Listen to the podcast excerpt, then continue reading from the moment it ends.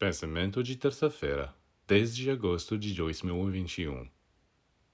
Pense todos os dias em trazer harmonia para dentro de você, absorvendo-a, respirando-a. Quando tiver penetrado em todas as regiões de seu ser e o tiver afinado como um instrumento, é o próprio Espírito Divino que virá para tocar em você.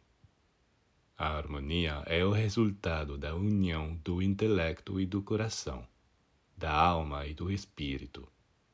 No momento em que sua alma se funde com o espírito cósmico, você experimenta o êxtase.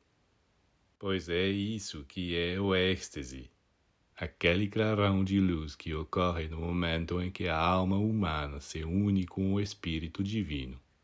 Neste fogo intenso, neste fogo ardente, Todas as impurezas são queimadas e você está finalmente libertado, livre.